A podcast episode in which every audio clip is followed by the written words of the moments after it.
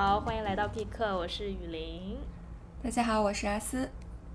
啊，今天我们请到了一位医学人类学家，呃，秦燕姐。那秦燕姐跟大家打个招呼。大家好，我是马秦燕。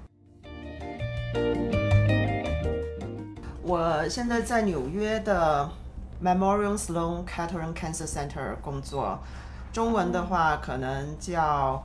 纪念。斯隆凯特林癌症医院是个名字哦，癌症医院。癌症医院，它是呃，现在是过去二三十年都是全美排名第二的癌症医院。我可能晚一点会问一下秦燕姐，具体在癌症医院里面的工作，那可不可以先就是问一下你的背景？你之前听说你是学医学人类学的，可以跟我们说一下是什么概念吗？嗯，好的。那医学人类学的话，是我读硕士的时候就啊。读就呃主攻的方向，然后我硕士是在中山大学人类学系读的，当时我的导师是中国比较早的这个医学人类学的这个开拓人吧，他写了中国第一本医学人类学的教材，呃，但是其实呢他是学生物出身的，那个时候大家对医学人类学的认识就是呃你一定要呃有生物的背景或者医学的背景，你才能读医学人类学。当我开始到中山大学读书的时候，我也是这么认为的。我的本科是学英语的，我对医学是一窍不通，而且我甚至都不是理工科或者生物生化背景的，我是完全不懂的。但是后面到了这个中大之后，我才发现，呃，医学人类学其实它是一个这个是属于文化文化人类学里面的一个一个新一点的分支。我不知道大家啊对这个人类学有多少的认识？那人类学我可以讲一下这个人类学的这个哦，人类学的这个背景嘛，这个分支这些东西。好啊，好啊，正好每次我们都会问嘉宾，就是对人类学的解读。其实呃，因为其实大家还都蛮困惑的，就到现在我因为我自己首先是没有学过，然后也也没有办法给一个概括。好的。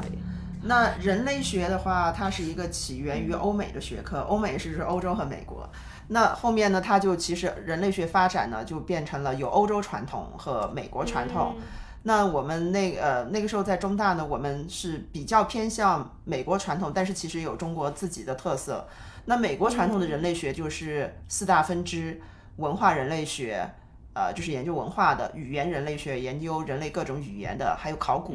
还有体质人类学。体质人类学就是研究这个身体啊进化的。所以这个四大分支，然后很多人都认为这个医学人类学是不是应该和体质人类学走得比较近？当时我的导师呢，他其实他是学生物出身的，他是其实是一个体质人类学家。呃，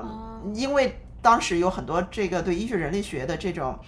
呃。不是很了解的认识，所以所以他也开始搞医学人类学。但是后面我们开始看一些书，包括这个英文的原著啊，很多的。后面发现，其实医学人类学是属于文化人类学的，特别是在这个美国传统背景下。所以你有没有这个医学的背景、生物背景、生化背景、理工科的背景，对你能不能学医学人类学不是有直接的关系，因为它是把医疗、疾病、健康当做一种文化现象。去研究，所以在美国的话，医学人类学是文化人类学里面一个很重要的分支。人类学除了按照这几个四大分支之外，那么在文化人类学，所以我也我也可以说我自己是一个文化人类学家。虽然我是搞医学人类学的，所以医学人类学家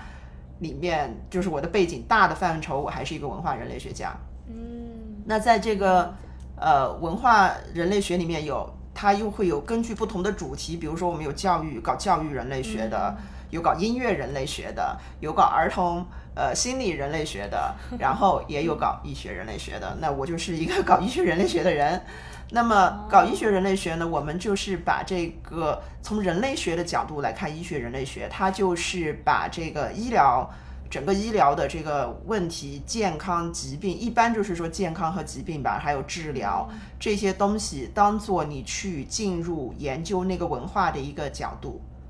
就是它落脚点最终是是这个人类学，是人类学是人的文化。比如说说一个很简单的坐月子这个这个现象，嗯，你说它是一个医疗问题呢，还是一个文化问题？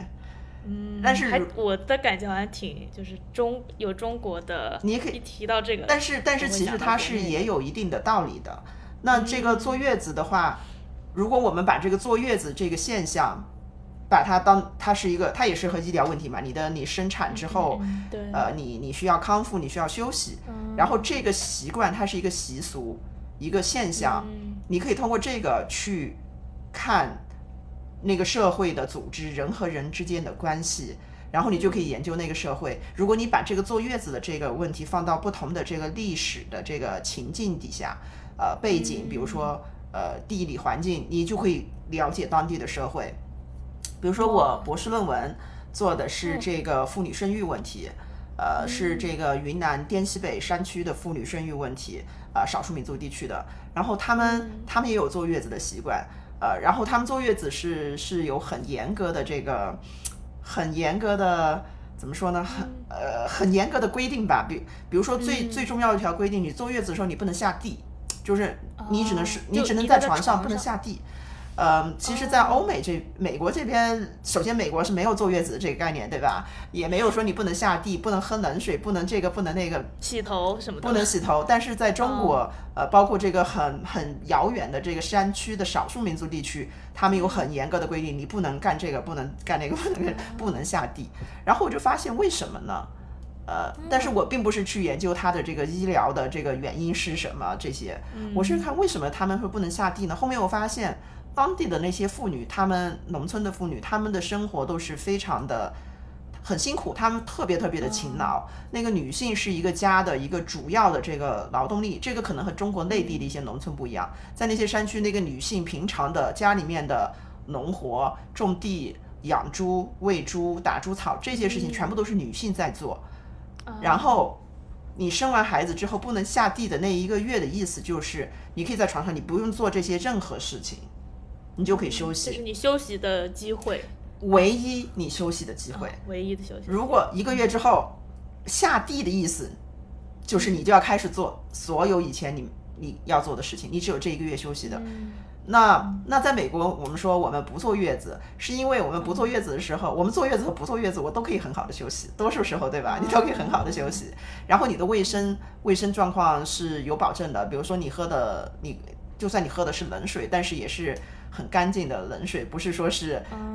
被污染，可能会可能有细菌什么样的冷水。所以我觉得这是这个是一个很有意思的，并不是说这个坐月子并不是一个简单，哎，这个就是他们的文化。其实不是，在这个文化背后有他们的生活习惯，甚至有这个性别关系、家庭关系。所以这就是医学人类学的一个角度，你把一个这个医疗的现象当做一个透镜去看那个社会，去看那个文化，呃，去看他们的习俗，甚至你可以延伸到他们的历史的发展。也许再过几十年以后，那些地方的生活条件好了，呃，女性跟男性一样，也可以得到很好的休息。也许他们坐月子的要求没有这么严格，也有这种可能。嗯，所以这个就是医学人类学。其实你不一定说你要有医学的背景，有的话当然是当然是很好。你比如说我做博士论文的时候，我做妇女生育，那我也需要去读一些关于这个这个生育，比如说你你的这个产前体检啊，你要经过一些产前体检，你几个月几个月要体检，你要怎么样一些那个健康标准啊，你要知道一些这些东西。但是我我不需，但是那些是我的我的一个维度，我的一个角度，并不是我要去成为一个妇产科医生，我永远不可能成为医生。所以这个就是医学人类学的一个呃一个一个角度吧。嗯，那最开始有没有什么点是让秦燕杰开始对医学人类学感兴趣的？你提到你的导师，对，那个时候我一开始我其实是比较比较担心的，因为就是担心就是让很多人的这个误解，我没有医学背景，我怎么学？是啊，这个是我最大的一个担心。但是后面我发现了，其实你只是把它当成一个角度去研究社会，呃，我就没有那么担心。而且后面我就特别喜欢医学人类学，因为人类学的话，呃，简单的说就是研究人类吧，研究人类的文化。那么研究人类文化呢，你我觉得人类，呃，包括这个历代的几十年前、上百年以前的人类学家，他们在研究文化的时候，始终他就希望找一些共性，有没有人类的，就是不同的族群、不同地理位置、不同文化之间的有没有什么共性？那人类最大的共性是什么？生老病死。你的这个，你作为人类社会任何一个社会的人类，你都会生病。你都会有治疗的手段，你都会生了病之后会影响你和社会和周围的人的关系。嗯，我觉得呃，特别是生和死吧，这个是一个人类社会最大的共性。所以我后后面发现，从医学的这个角度、医疗健康疾病的这个角度去研究社会，是一个很有意思的角度，而且它涉及到这个人类的这个生死存亡问题，所以是任何社会都要面对、都要去处理的。嗯，所以我觉得是，我觉得是根本的一个东西，所以后面我就特别喜欢。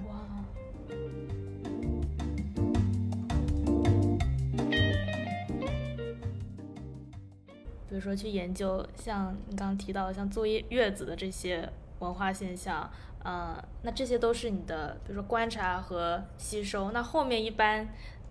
你的学术或者你的成果是以怎么样的方式体现的呢？那如果你是在人类学的范畴，我是的人类学的范畴，我指的是这个学术范畴的话，那我原来读博士的时候，人类学的博士，我最重要的就是我要我要写博士论文，我可可能要发一些文章，然后我要答辩，然后拿到这个博士学位，然后我的这个博士学位还是人类学的博士学位，所以我要回答的是人类学的问题。那么就看你的这个博士论文的这个质量怎么样呢？就是说你就看你能不能。呃，我记得在中大的时候，我们有个教授说的很好，他说一个人的博士论文的要求或者是期望，就是你研究的这个方面，后面的人研究这个时候一定会引用你，是绕不过你的这个研究。那么你的这个博士论文就是一个很好的博士论文，有点像一个里程碑式的这个东西，所有人都要引用你，这就是这个就是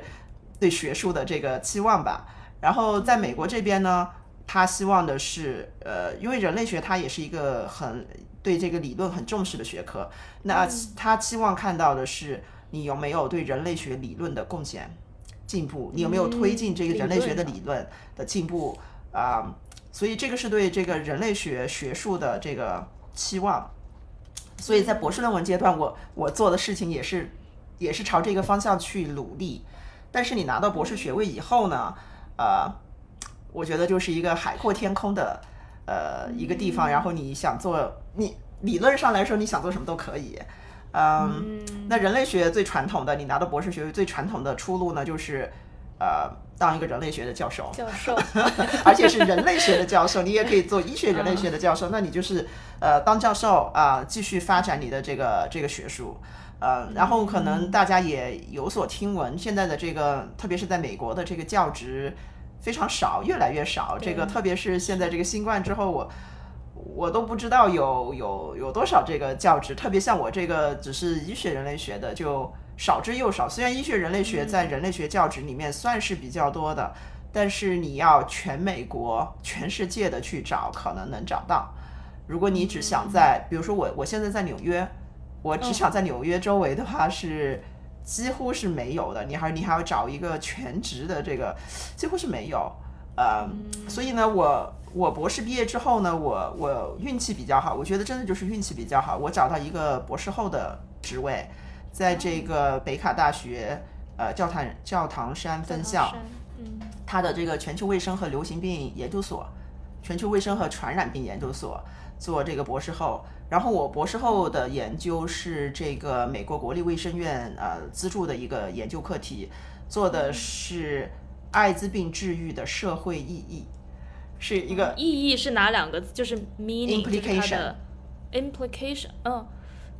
就是它带来的影响，带来的深远意义的对深意义。哦，OK，艾滋病治愈的社会意义，这是一个很很大的一个主题，因为当时。嗯，当时就是有一个人，就是我们称他为柏林病人，好像是二零零七年的时候，他通过这个呃骨髓移植，他是一个白血病人，同时也是一个艾滋病病人，然后要治疗他的白血病，呃，最常规的方式就是用骨髓移植嘛，呃，就通过骨髓移植，当然移植给他骨髓那个人是也是有很多特定的这个条件的，反正不知道怎么回事，真的就是不知道怎么回事，通过这个骨髓移植，这个人的艾滋病就病毒消失了。完全消失，那我们就认为他他是进入了这个治，基本上治愈了，然后就对这个艾滋病是几十年来都是一个无法攻克的一个难题，现在居然有一个人治愈了，所以从那个时候开始，就医学界就特别的兴奋，然后也投了很多很多的钱，各个国家各大包括药厂投了很多的钱做艾滋病治愈的这个研究，就是他们的目的就是，既然能治愈一个人，那我能不能治愈更多的人？嗯。然后呢，这个这个就会有很深远的这个社会影响，对这个人的行为，如果我可以治愈了，是不是我就可以呃随便的艾滋病我也不怕了？呃，或者是治愈是不是很贵啊？骨髓移植只有有钱的人、有钱的国家才能用，那么穷的国家怎么办？呃，就有很多的这个社会问题，那会也会影响社会的这个稳定吧，还有呃这个对疾病的这个扩散也会有影响，所以这个美国国立卫生院就资助了一个这样的研究项目，然后我们是一个全球卫生的研究项目，在呃中国的广州，还有南非。还有美国的这个北卡这三个点做了一个多点的这个调查，呃，然后我负责的就是广州的这个研究。那我的研究方法呢，还是医学人类学的方法，呃，就是从这个社会，这个跟我的他的这个他的这个课题和我的这个研究的医学人类学的这个呃研究的兴趣就是切合的非常非常的好，就是你还是从把这个疾病呃治疗。当做一个社会，当做一个维度去看这个，去看这个社会，所以，嗯，这个从理论上来说，这它是契合特别好。然后从研究方法来说呢，人类学的研究方法，呃，就是定性研究，一般是做访谈观察，呃，民族志，呃，所以当时呢，我是在广州的第八人民医院，也就是广州的呃传染病医院。就是你做博士后的时候又回到了广州。对，做了回去广州一年，就是收集材料，然后我就在广州的这个。当我们跟他们也是合作关系，呃，做这个呃收集材料吧。就以前读博士的时候，我会说做田野，但是做博士后的时候，其实就是在那儿，呃，就是住所医学人类学家，在一个癌症医院的这个住所人类学家，呃，在那里反正还是一个这种完全沉浸式的这种研究吧。就是我我是跟那些医生。呃，他们干什么我就干什么，进去看他去看他们的病房，然后在那个候诊室 waiting room 看病人，呃，然后跟病人聊天啊，然后去参加一些当地的这些呃艾滋病的组织去去做访谈啊，做这个焦点小组啊，就是用很多这种定性研究的方法去了解他们对这个艾滋病治愈的看法，呃，但是呢，区别是，嗯以前读博士的时候，我我要发的文章，我要回答的是人类学的问题。然后现在我这个是一个流行病学，呃，公共卫生的项目，我要回答的是流行病学公共卫生的问题，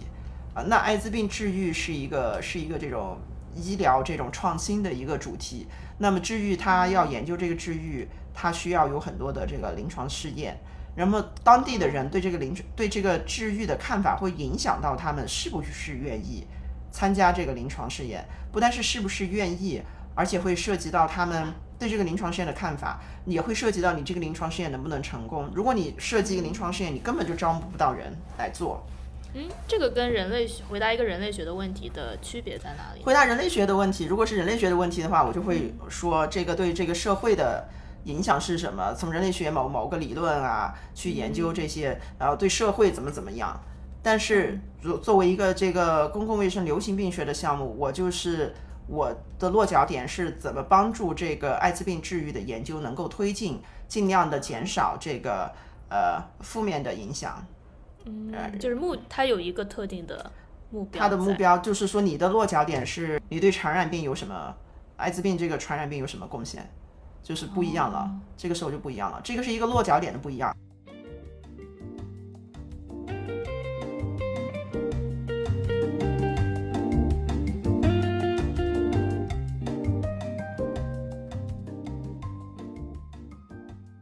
而然后还有一点不一样，就是对你的这个研究方法的这个严格程度不一样。以前做人类学的时候，我们人类学一般就说是民族志啊、访谈啊、参与观察这些方法，你只要写一下就可以了。但是你到了这个这个公共卫生这这方面以后，你写这些是不够的，你要具体到。你的这个研究方法要非常非常的严谨。你为什么要访谈二十个人？你为什么要用访谈？你用什么分析？你用，比如说你用扎根理论做分析，扎根理论的哪一条？你引用的是什么？扎根理论，然后你是内容分析还是主题分析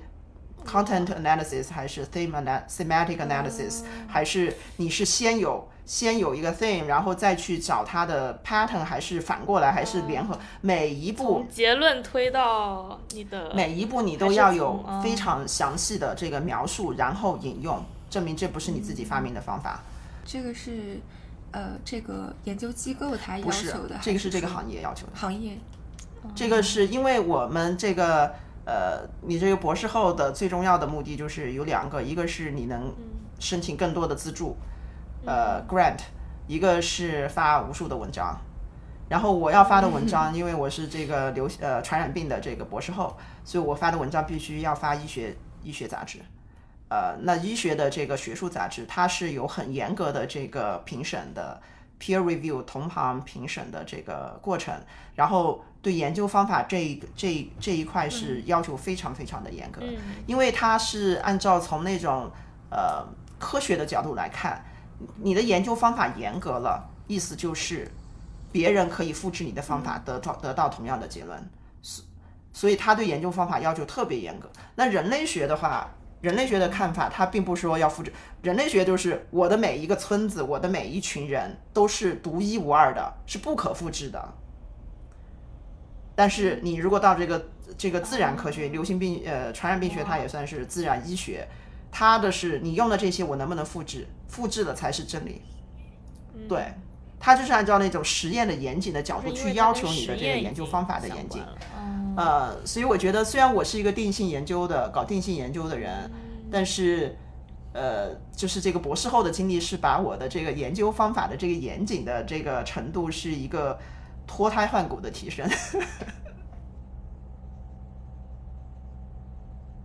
哇，那这个已经渗透到刚才我们之前提到理论，现在是算应用对，这个算应用了。所以呢，这个医学人类学出来，它的应用呢，就是有几大方面吧。第一个呢，就是呃，第一个我讲过，它还是继续在学术界待着，对吧？人类学的学术界待着。然后第二个呢，就是它可以延伸到这种很多的这个公共卫生、公共政策的层面。比如说，曾经那个世界银行的行长，呃是一个叫金庸的韩国人，他也是医学人类学出身的。然后他的他的一个好朋友吧，Paul Farmer，呃，我不知道中文叫什么，他是呃美国最著名的一个医学人类学家。当然，他本身是医生，他是做艾滋病研究的，还有传染病研究的。就是他是影响了整个这个公共政策，甚至国家呃这个国际政策的一个一个医学人类学家。呃，那么就是说很多这种做公共卫生呃社会政策的影响。我在做博士后的时候，也帮这个世界卫生组织做过一些这个咨询。当时我们做的就是去做一些研究，去影响世界卫生组织对艾滋病治疗指南的这个呃指指南的一些贡献吧。所以呢，你可以做一些这种政策方面的东西。政策方面，嗯，然后呢，这个应用方面呢，其实就可以，呃，我觉得，医学人类学的应用很多就是在这个用研行业、用户研究行业。体验也就是电子产品之类嘛，就嗯，其实这是一部分不单是电子产品。我觉得如果我们看用研的话，就是说可以医学人类学可以用到的地方，一般来说有有三大方面吧。一方面是在这个制药行业，呃，制药行业的，比如说你这个你这个药品的包装。呃，你怎么会影响到大家去怎么吃这个药？会它也对是用户体验的也是用户体验的这个 啊 packaging，啊、然后然后你这个服药的这个过程，呃，这个都会对你的这个用户体验啊、有对于你的这个吃药的疗效会有一些影响。啊、然后还有一方面呢，就是比较大的一方面呢，就是很多的医疗器械公司，因为医疗器械，呃，你也可以做用户体验的研究，比如说一个血氧仪，你的这个血氧仪怎么设计，你的这个按钮设计在什么地方，呃，它的这个屏幕的大小，这些是用户的这个研究。但是呢，我觉得在这个医疗器械方面呢，呃，很大的一方面去研究他们用户体验的人，其实是做这个人体工程学出身的。啊，它是硬件，然后又在跟人有对对对，它是这种硬件，然后、哦然后如果很多这个医疗器械，它有一些东西它是要通过这个 FDA 认证的。嗯 FDA 叫什么？美国药监局。啊，美国美国药监局认证的，然后美国药监局有很严格的这个呃，对你的这个样本数量、你的这个严格的这个指数，它有很严格的规定，所以呢，呃，其实会涉及到很多的这个定量研究的这个方法，所以我们的这个定性研究、人类学定性研究其实不是强项。啊、啊，然后最后一个也是可能我们可以，就是我现在做的事情，就是很多医疗电子产品的这个用研研究。那么哇，我这里可以打住，然后就是下一个。好的好的，看一下。啊，电子产品包括说这种穿戴型的设备，也包括呃设备的话，我觉得属于医疗器械。电子产品，电子产品，我觉得我我还是把它当做这个 digital product 软件。OK，啊，软件，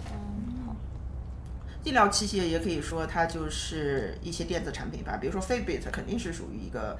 呃，医，嗯，它算医疗？它不算是医疗器械，但是它是这个器械 device 吧。嗯，之前我在那个耳机公司，他们有一个助听器类似的，那就是个是增强听力的，它那个也是那个是很典型的电子产品，然后他们要设计要改善用户体验，它非常非常的严格，不是我们这个格 UX 这种搞一下。嗯，是甚至是什么小孩会不会不小心把这东西吞下去的危险，就是它对排查各种。对对，它那个 safety 对 safety 的要求、安全的要求特别特别的高。然后你去研发一个新的这个 FDA 的这个监管也非常的严格。嗯，对我很好奇，就是说在这种医疗电子产品，它的严谨度，还有它对生命的这个安全的呃在意，肯定是程度肯定是更高的。那什么是能用那个调研方法去解决的问题，然后什么是不能解决的呢？好，那么多数这个医疗电子产品，呃，它有总的来说，医疗电子产品有两大类，特别是我现在在这个医院工作吧，我就说我这个范畴，我接触的范畴有，总的来说是两个特别大的类别，一个是所有病人用的产品，病人包括我们说的 health consumer，就是医疗消费者。如果你更大的消消费者，如果更用更广泛的话语来说，就是一个这个 to customer to C 的这个产品，所有的这个产就是你是一个医院，所有医院外面的人，所有的这些病人或者是对这个疾病感兴趣的他们的家属，他们和他们有关的人，所有他们用的这个产品，这是一方面，我们我们要做这方面的这个研究，开发这方面电子产品。另外一个非常大的类别就是所有医院里面的人，所有医院里面内部的人，就像是 to B，就是你的这个企业用户，工作人员、企业用户。企业用户。那么在医疗行业，企业用户呢，它其实呃有三种，特别像我们这个医院，他他认为就是他他自己的这个定位是大型 large academic medical center，是大型学术医疗研究机构。嗯，然后，所以呢，我们医院的宗旨有有三部分嘛，一个是就是治疗疾病，对吧？治疗病人，呃，就是治疗方面，然后一个是这个做医学研究，然后还有一个就是做这个教育，因为有很多你要培养以后的医生嘛，你必须要有个医院来培养，所以它有三部分。所以很多这个第二部分所有的电子产品，医院内部的人用就有就有这三大类的人在用，一个是所有的这个临床工作人员的用用户，临床工作用户 （clinical users），护士啊，所有你会护工，呃，护工不一定，就是所有的这个临涉及到临床的人，呃，和临床有关的人，包括医生、护士，还有护士有好多种的好多种的护士，有一些是他可以有处方权的护士，哦，然后他就有这个，就是所有的这个临床医护人员用的产品。那我们一般大家可能有所耳闻，就是 electronic medical record。那我们后来查到翻译叫做电子医疗用户系统。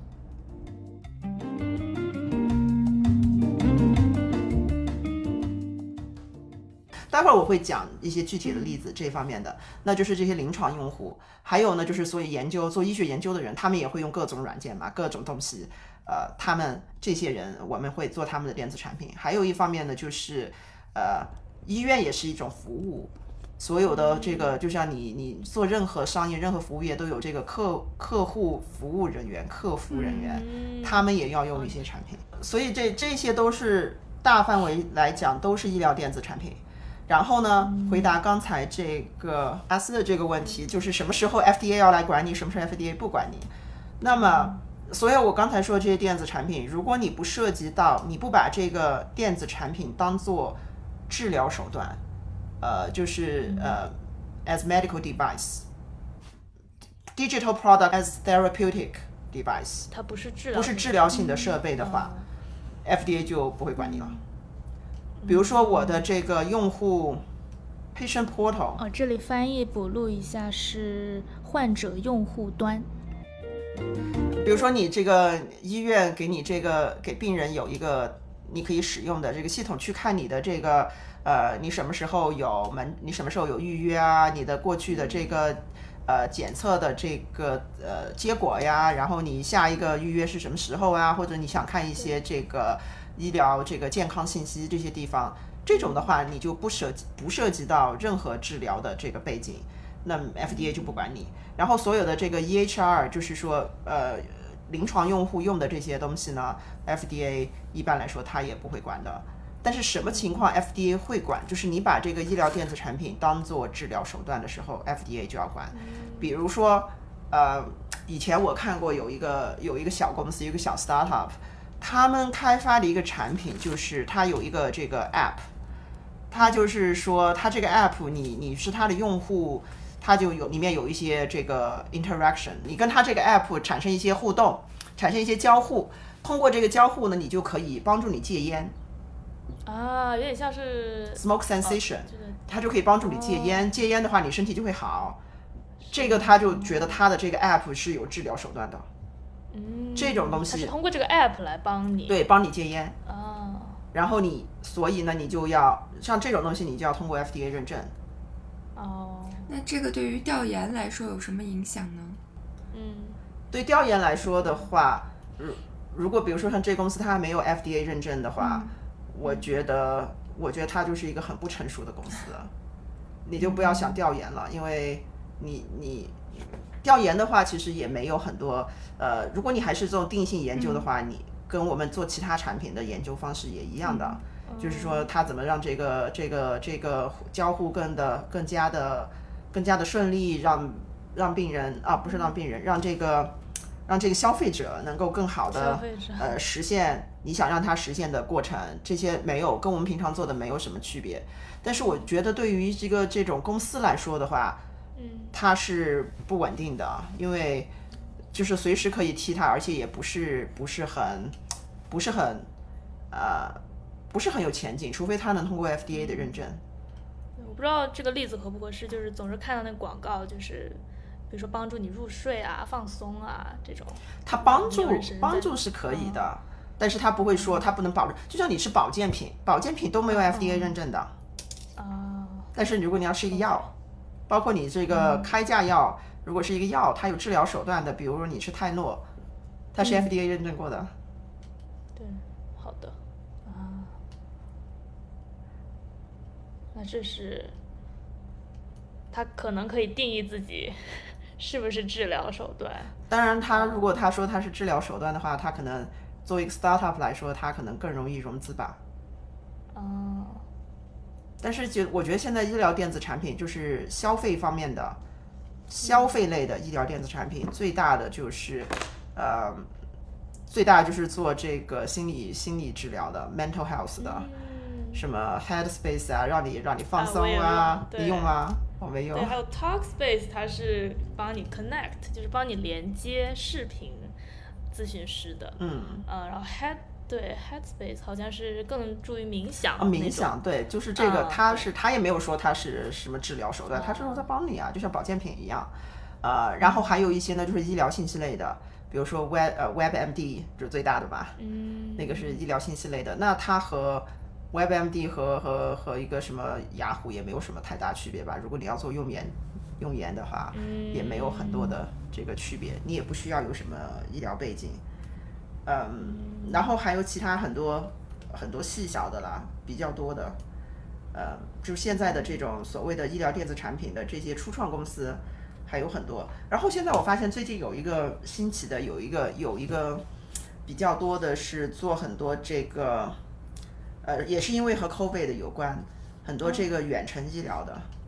这个一个 telemedicine 这种，这个是越来越热门，因为大家都不想去，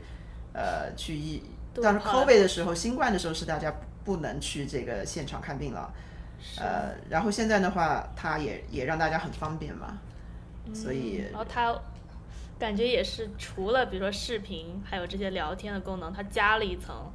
比如说他的他他说啊，我绝对不会泄露你的信息，好像有一层安保的意思在啊，因为信息保。如果它是一个比较这种严肃的这个，特别涉及到远程医疗的话，嗯呃，所有的那他这个看病和你去医院看病，其实他对就是美国对他的监管是是同样的，因为你你是在给病人治疗了，那给病人治疗的时候，所有的这些医院医生他必须他必须要有你的这个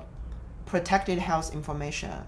叫什么？他必须要收集你的这个个人医疗信息，就涉及到你的隐私。如果他没有这个，他没有办法帮你看病，对吧？那你收集的这个信息，美国有这个 HIPAA。HIPAA 就是一个保护个人医疗信息的一个法案，就是说所有的医生、医院，他收集，包括你用远程医疗，我我必须要收集你的这个 PHI，你的个人医疗信息，我才能帮你看病。所以呢，我要我要告诉你，我收集了，然后我要告诉你，我可以保护你的个人医疗信息，你的医疗信息只能用在什么什么什么什么上面，什么不能用，然后你要签名，你是不是我我 agree 了，我愿意了，我 consent，你要 consent。对，一直在一直在同意同意同意，对对对对对签名签名签名啊、这个是所有这个医院也，就是说，如果是到医疗的话，它必须要有这个步骤，呃，所以这个远程医疗也是一个现在比较多的。然后从远程医疗开始，然后现在有很多的这个远程的这种，呃，physical therapy，这个叫什么来着？啊，远程的远程理附件是算理疗，远程理疗，就是我自己个人用过一个远程医疗的产品，就是它会寄一个什么 kit 呃到你们家，呃，然后你一包东西，一包东西，然后你就呃你就带上它那个东西，比如说一根绳子啊，你就带着，然后呃它有几个那个有几个 sensor 那个传感器，你盖在身上哦，然后它有一个那个 tablet，有一个平板，然后它在上面做一些动作，你就跟着它做。然后因为它有传感器，它会告诉你这个动作做到位没有。比如说我脖子疼，我颈椎不好，我就我就做，呃，我做到位，它就告诉你五，你做不到位就是二，然后我就要做到五，我就它就随时就告诉你嘛。因为你去做理疗其实也是这样的，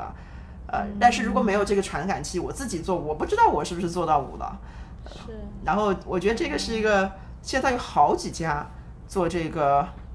这个电子理疗的产，呃，远程远程理疗的这个产品，我觉得还挺有意思的。嗯，哎，我第一次听到这种，我就记得在家里做那个 Switch 有那个健身环，它不是有个感应器放在腿上，又放在手上，然后但是它就是给一些反馈，比如说你完成一个动作，它就是会震动啊，然后给你加分，就像打游戏，就是打游戏边打游戏边锻炼的那种。嗯但是这种传感器寄到家，我是第一次。对，那个传感器我是颈椎不好，我就是扭脖子，然后还有是什么？如果你腰不好的，它又寄寄另外另外一套 kit 给你，然后什么膝盖不好，反正它都可以做，我觉得挺有意思的。嗯，然后还有很多呃做这个 remote monitoring 远程监测的，呃，比如说你，比如说远程监测你的这个 Apple Watch、Fitbit 就是一个远程监测，你可以跟一个手机 app 连连着。如果你的医生有一个这个系统连着，你的医生可以呃随时看你你今天运动没有。呃，他会，如果你很多天没有运动，他会告诉你要运动，但我不知道医生会不会这么做。一般来说，说这些还会降保险，就是的钱，就如果你经常有一个运动的记录，好像你的医疗保险的，就是付的钱也会变少一点。有的公司是这么说的。有可能，有可能。那秦燕姐的工作会接触到这些吗？可以说说你具体。我的工作的话，刚才我说的四大方面，呃，我我都要做，因为我是现在我们医院的这个就是电子产品部门的这个用院研究的这个主管，所以我什么都要做一点。哇，然后因为我在医疗行业我也工作了好多年，呃，所以我也可以什么都做一点。那当时是很自然的就进入了用户体验研究这个行业嘛？嗯，也不是，也可以说是或者是不是吧。就是我博士后做完之后，我就回到纽约，因为我们家人在纽约。然后回到纽约之后呢，我去了这个纽约大学医学院工作。我在纽约大学医学院做的是，就是做一个公共卫生的这种干预的项目，不是一个项目，就是很多公共卫生干预项目。然后因为我不是我不是医生，所以我们的干预呃，不是不是医疗干预，我也没办法做医疗干预。我们的很多干预都是行为干预，行为干预呢，因为不是医生，所以我们所谓的行为干预都是要利用一些技术手段做行为干预，科技手段，比如说我们会设计开发一个网站，开发一个 app，然后让病人去用，去跟他互动，呃，然后呢让他们变得呃增加他们的医学知识，让他们呃。就是说，一般来说，是我做的很多都是这种增进他们的医学健康知识吧，improve 呃 health knowledge，呃，所以做这些要跟医生合作嘛？要跟要跟医生，医生的话他们是给你提供这个内容的，但是医生提供的内容不等于不等于这个病人就能懂。对，有点像是课程设计师和教授之间对怎么？所以呢，我就要去作为研究人员呢，我。虽然我要开发这个产品，但是我不可能去编程，不可能去设计，但是我要研究怎么去开发这个产品。后面我就发现，这个用户体验研究，这个 design thinking 是一套这种很成熟的这种开发产品的一个一个一个环节。然后那正好是我我需要这个东西，然后就看，哎，用户体验研究，我发现，哎，用户体验研究里面的方法都是我以前用过的，什么访谈呀，什么 survey，呃，问卷呀，或者观察。都是以前我用过的，然后我其实那些方法我都可以用，呃，只不过我我到了这部这部分，因为是一个很应用的工作了，我最后的结果是我要把这个网站和 App 设计出来，或者我要告诉他，告诉设计师我怎么把这个，我想这个网站和设计怎么用，我收集了很多用户的信息，设计师要帮我做出来，那就是一个设计研究用研研究人员做的事情，然后我们还要去 evaluate 嘛，还要去评估你这个产品。呃，当时我们研究的是还要去评估你的这个干预有没有用，大家的知识有没有增加了，他们有没有变得更健康了，他们有没有抽烟抽少了，他们有没有有没有这个 lose weight 了，就是你都要去做一些评估。那评估也是以前我们做的东西，所以慢慢的我就就就做就在做一个用研的人员在做的事情。嗯，那还是。挺自然的，还是挺自然，特别是从方法的角度来说，还是挺自然。但是我的就是我的这个过去的这个工作经历一直都是在医疗行业，呃，然后也也跟就是说病人的病人的，就是说消费者，呃，consumer facing 这个叫什么？消费者消费产品和这个这个临床用户的产品，我都都做过，以前都都有了解。所以现在我这些东西就是都会涉及到，有时候我们也有一些设计师和一些研究人员，啊，就用研研究，他们就是他们就是专注做某一方面，然后有时候我要跟他们，啊，就是 provide guidance 叫什么，给他们给他们一些建议，引导，给他们一些建议和引导，然后呢，我可以做一些怎，我可以发现一些呃这些共性的东西嘛，你从用户呃。这个病人用的产品到这个临床用户，他们之间的这个 connection 在什么地方？我觉得挺有意思的，可以可以做一些这种东西。他们会不会？我还挺好奇，就是比如说跟秦燕姐合作那些设计师啊，或者说是做产品的人，他们也是对医疗行业比较有热情呢，还是说，呃，也是慢慢加入了之后慢慢学？我觉得呢，如果你是做这个消费者用的这个医疗产品的话，其实对你，如果你是设计师，包括用研人员的话，对你的这个医疗的 subject matter、subject domain，你的这个医学背景、医学这个你不需要知道的特别多。你、你、你、你、你的这个医学知识，就是说你还是你主要还是一个设计师或者是一个用研人员，你不需要知道特别多。呃，然后你其实也不是一个人在工作嘛，你你是有一个团队的嘛，你还有产品经理啊，产品经理要知道的多一点点，然后你还有你还有我这种人啊，所以呃，所以就是说也不用也不用太担心你啊，我一点医学都不懂啊，其实其实没有没有那么严重，呃，那我我在这个医疗行业工作这么些年，我也换过好几个的这个医疗的这个方向，我博士论文做的是妇女生育。博士后做的是艾滋病，嗯，我记得我最大的挑战是做艾滋病的时候，我真的是，我当时也比较担心，而且我还在一个传染病医院做艾滋病，我真的也不懂艾滋病是，而是而且还是艾滋病治愈这种事情，完全真的是不懂，呃艾滋病治愈，它有各种的这个治愈的策略，然后每一个策略它的是不一样的，然后有很多的很多的名词，完全是完全不懂。当时我也开始的时候也很担心，但是我我也想过，但是我我不是一个医生，我不需要去懂，因为我懂的话，我就可以去去做这个医学研究了，我可以去看病人了。但是我我不会成为一个医生，然后我的。方法还是就是把医学当做一个维度去了解他们的这个，去了解社会和文化。所以当时我一开始接触这个的时候，我是看了很多人类学研究艾滋病的文章和书，就是我看别的人类学家他们怎么去研究艾滋病的，我就看了好多的这些的文献。呃，从那个开始，我就大概知道人类学对艾滋病的角度是什么样，然后我就开始看一些这个。在医学杂志的这个这些数据库里面找一些相关的这个社会文化，呃，对艾滋病的这个研究的，从社会文化角度对艾滋病研究，但是他们是发表在医学杂志上的文章，呃，然后从那些时候我就慢慢的就知道了我大概我的定位是什么。这个之后，当然我也去参加了很多的，呃，当时在广州的时候有很多的机会去听各种各样的讲座。虽然我我其实也不懂，很多都是医学讲座，非常专业的医学讲座，呃，还有很多这个艾滋病的大会啊什么的，我也去开过好多这个艾滋病大会，呃，然后就慢慢的你就你也就进入状态了，你也就知道，所以后面我做癌癌症研究的时候，我不是不是特别担心我没有这个知识，我还是用了同样的方法，呃，然后呃呃，但是当当你要看一些。呃，我我我在那个美国有个网站叫 Coursera 嘛，那个叫什么？上面有一门课叫 Cancer Biology，我不知道中文叫什么 Cancer Biology，癌症生物学嘛。他是那个 John Hopkins 的一个教授讲的，可是一个 free 的课，但是他就是给你给你科普一下癌症。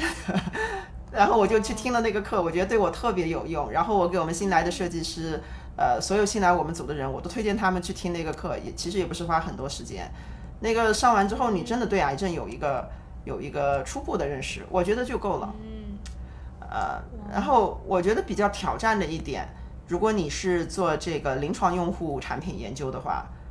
那个挑战的一点就比较多。呃，那个不单是对你，不是说你对癌症要了解多少，因为当然他们在说，比如说这个化疗、放疗。你得知道化疗是什么，放疗是什么，这个你得知道吧？然后癌症的常用的手段是什么？化疗它是把那个呃药打到你身体里面嘛，其实像输液一样的。然后那个药它是一个 mixture，它是各种成分的化学药品混在一起，那个是一个 water set。就说这些概念你要你要知道这些概念，但你不你不需要那个 order set 里面有四种药，每一个药是什么成分做什么，那个你不需要知道。但是你要知道呃。有一个 water set，然后医生可以改变一个这个 water set，它需要用到这个临床用户系统，就是一个用户的和这个系统交互的这个过程。那你你要改善它的体验，开发新的产品，你必须要知道它的这个过程。呃，所以这些东西，呃，就是说这个是 challenge 比较比较大一点，但是，呃，但是也不是说，就是说我们知道。呃，这个 change 很大，所以我们对新来的这个设计师或者是用研人员，不不是说你你一个月一个月两个月你就你就什么都知道了，我们没有这种要求，就是说还是会有一个过程的。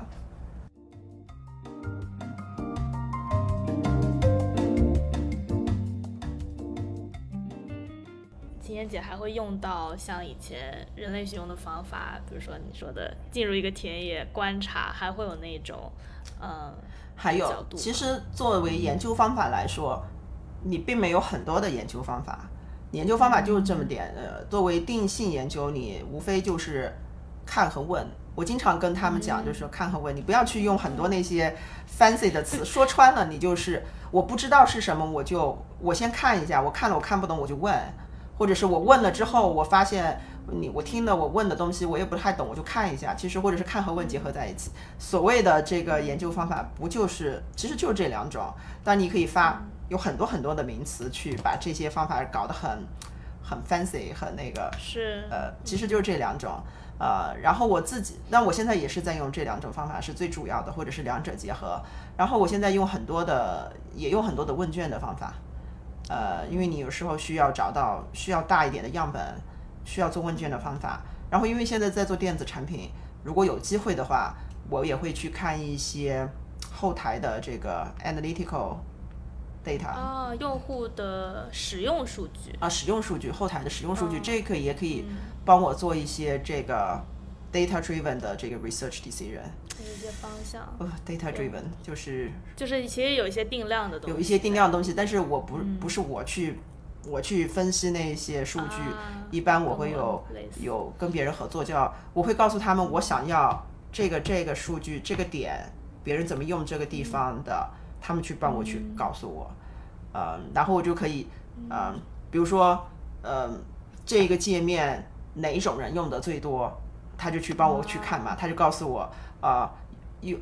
用户 A 和 B、C 就是 A、B、C 他们是用的从多到少。那我我要选人做调研究的时候，那我就先选用户 A 吧，因为他用的最多。嗯呃，像 A 一样的那种用户用的最多，或者是某一类的对 A 类、B 类、C 类啊，或者或者我选用户 C 吧，因为 C 他都不怎么用，我们想 C 用的多、哦都可以。这样的话，我就不是盲目的去去选用户来做研究。嗯，嗯，其实还是跟我们生活的 使用的东西超级贴近的对，这些产品。嗯我们的听众可能对用户体验也就比较感兴趣，有没有？嗯，你觉得希望他们能对这个行业感兴趣的嗯点啊？我觉得就之之前我做的那一期，就是啊、Mad Arts 做的那一期，最后是说到这个做医疗行业的用研研究，我觉得这个更嗯专一点。好啊，好啊，好啊啊那么我觉得，如果做医疗行业的用研研究呢，其实大家不要担心你有没有这个医疗背景，有的话固然是好，越多样的背景，你背景的这个呃深度越深，当然是很好的。但是如果没有呢，大家不要很担心这个问题，因为呃，不管我们是做哪一方面的医疗电子产品的研究，我们的定位不是医生，不是医护人员，我们不可能去治疗病人，不可能去做这些临床诊断的决定。我们的责任和任务还是去改善用户用户体验，所以记住自己的这个定位，使命呃，这样的话。呃，你有一些背景呢是是很好的，但是没有的话，你也很容易就就知道一些，你知知道一些很有限的这个医疗知识就够了。最重要的还是我们怎么去改善这个用户的体验。太好了。对，说不定以后我们也会有我们我们这边还会招人呢。